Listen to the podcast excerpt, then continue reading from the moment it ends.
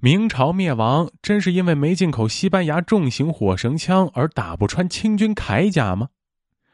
俗话曰：“伤敌一千，自损八百。”在激烈的战争中，作战双方往往都会经历相当大的损失，但这是在军事上人人皆知的道理，却在成功入主中原的八旗铁骑面前失去了作用。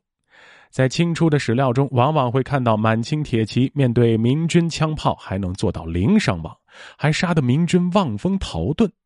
例如“兵发枪炮如雨雪，我军进击无一死者”，能透二三层铁甲之枪炮，中我赤身或身着单薄者，竟未致伤，皆乃天神之庇佑也。看到这样的记载，有人就想出了这样一种观点：明军之所以战败，是因为常用火枪威力不足，无法击穿满清重甲。若是能引入西班牙重型火绳枪这样的西方武器，就能击穿满清盔甲，也能战胜满清了。可事实真的如此吗？事实上，很少有人知道，作为面临巨大军事压力的末日王朝，明朝不仅仅引入了西方的火炮红夷大炮，西班牙这种重型火绳枪，事实也引入了。以徐光启为首的西法党们不仅仅将西式火炮介绍给朝廷，还通过各种渠道买入了西式的单兵火器，甚至西式盔甲。徐光启集中说：“广东目送能造西洋大小神铳巧匠，盔甲巧匠各十数名，买解西洋大小诸色铳炮各十数具，铁盔甲十数副。”这其中也包括了重型火绳枪，只不过明朝称这种枪为斑鸠角铳。早在崇祯三年，西法党即通过天主教会购入了两百门斑鸠角铳和一千门其他类型的西式火绳枪，并装备到了明军手里。此后，通过教会，这种西式武器的军购源源不绝。如崇祯八年，两广总督熊文灿还将为了对付海寇而购买的斑鸠铳一百门借送入境。这类武器进入明朝之后，事实上也并未对局势有任何改变。满清铁骑在史料中依旧刀枪不入，不损一人。那么，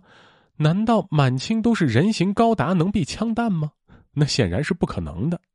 满文老档中多次记载，清军为了遮蔽明军火炮、火枪的伤害，往往身披两层重甲，并且推装有非常厚的木板盾车在前方遮蔽枪弹。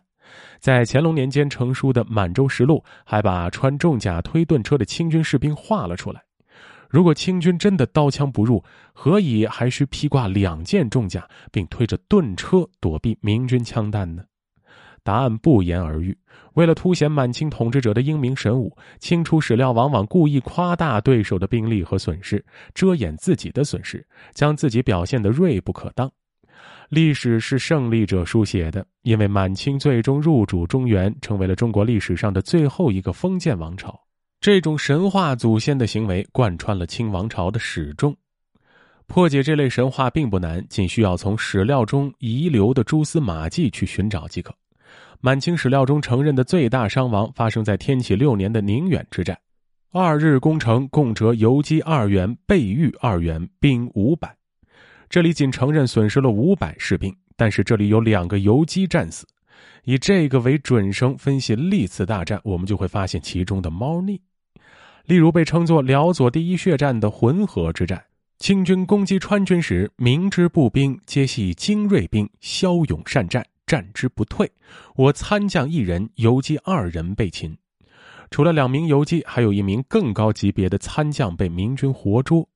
仅从高级将领的损失情况就可以看出，此战清军伤亡很大，绝对超过了宁远之战。但是史料却并未载明清军自己究竟有多少损失。这种现象在崇祯四年的大凌河之战更为明显。为了对付明朝的区区七千锦州援军，身为八旗旗主的王爷多铎居然被明军打坠马，幸亏被部下奋力救出。这充其量是一场胜负相抵、互相撤军的接触战，但是在清军史料中依然记载明军大败，而且清朝史料更宣称，仅用一万兵力就击败了元军宋伟、吴襄所携的四万明军，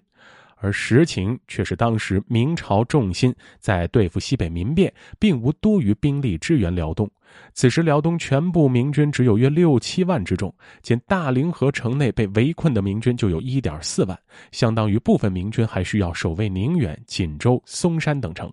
能派出支援的总兵宋伟只携带了五千兵力，吴襄也仅有一千多家丁。加上途中各位支援的兵力，这一战明军连两万人都不一定凑得出，又如何凑出满清宣称的四万人呢？修清史稿的民国学者大概也看不过去，最终将明军兵力修正为两万人。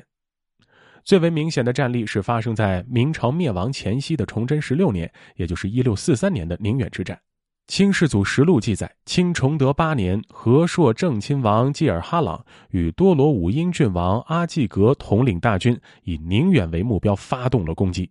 实录记载，清军又是有如神助，轻松攻克明朝中后所、前屯卫两个卫所城堡，并缴获俘虏大量人马物资。总之是个大胜。清朝内部档案显示，清军仅在攻克前屯卫时就损失了一百三十七人，而实录却未作记载。但是宁远呢？按实录所载，此战目标难道不是征明宁远吗？最后，清朝战报对宁远。却完全不置一词，难道清军没有攻击宁远城，仅满足于攻克两个小小的卫所就打道回府了吗？于是我们来翻看明清史料乙编第六本的吴三桂战报，就会发现，清军不仅攻击了宁远，还与吴三桂率领的明军在宁远城下发生了一场实实在在的野战，但是清军遭遇大败，被吴三桂利用阵中暗藏的火炮打死无数。清史稿也有记载，一名叫讷尔特的满清军官死于此战。明清史料各执一词，究竟谁更真实呢？作为第三方的朝鲜史料揭穿了这个西洋镜。当时朝鲜世子恰好作为人质待在沈阳城内，他忠实的记录下来清军的实际情况。朝鲜沈阳日记记载。在清军出动攻击宁远时，他身在沈阳。十月初三，听闻清军战报说攻克了中后所和前屯卫，清军缴获很多。但是到了十一月初四，世子获得清军还师时的真实情况却是：两王之军或四五，或六七，或八九，各自作伴而归，而人马鸡皮，悄悄无心，亦无人处财货输运之物，是此处之无人宣传。还师的清军分明是一副大败而归的惨状，于是朝鲜世子大惊，派人多方打探，得知原来是明军采用了坚壁清野之策，早早将大部分人马粮草撤出了难以防守的魏堡，集中兵力到宁远。因此，清军在攻克的卫所里并未获得什么缴获，而是攻击到宁远城下时反而遭受了大败，其中以汉八旗损失最大。且孔耿两将以前锋伤损其军兵有备于清人，就连支援清军的朝鲜炮手也死伤了十余人。也就是说，清朝史料将一场大败掩盖为了大胜，虚构了各种斩获，玩了一把自欺欺人。以上案例就让我们充分理解，为什么被宣传为战无不胜、攻无不克的满清铁骑，在七大恨起兵后。不仅八旗美牛路丁口从努尔哈赤规定的三百丁降为皇太极执政时确定的美牛路二百丁，连总兵力也从攻抚顺前的满洲十万大军，变成入关后顺治五年统计的满洲八旗仅剩下区区五万多成年男丁。这其中还包括了皇太极将黑龙江流域各部人口近两万男丁扫入编为新满洲的人口。一支强大的满洲铁骑兵力不仅没有增加，反而不断减少，最终不得不通过吸收蒙古和汉人充当主力兵力，作为征战之用。还是那句老话：“伤敌一千，自损八百。”清军并非如自我标榜的那样战无不胜、神功护体、刀枪不入，而是与明朝在辽东长达二十六年的拉锯战争中，损失了巨大的满洲人口。尽管如此，满清仍得以入关统治中原，只能不得不说，活了二百七十六年的明朝，也实在是到了寿终正寝的时候了。